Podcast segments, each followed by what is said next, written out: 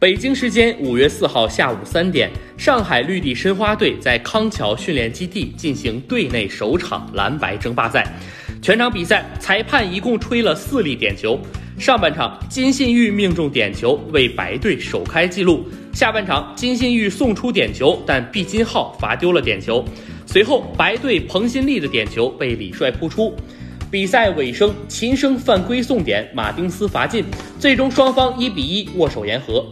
按照申花的赛程，五月份会进行三场蓝白争霸赛。崔康熙的球队为队内对抗赛做出了准备。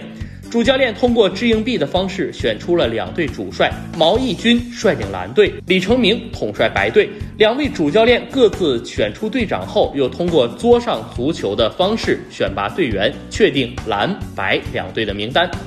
本场比赛通过当地电视台和网络全程直播。申花也成为第一支直播队内对抗赛的中超球队。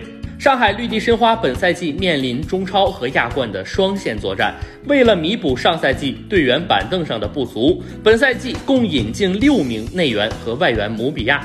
内援曾诚、冯潇霆、秦升、赵明剑、朱宝杰都是在国内联赛征战多年的老将，他们在场上的作用经验大大增强了球队实力。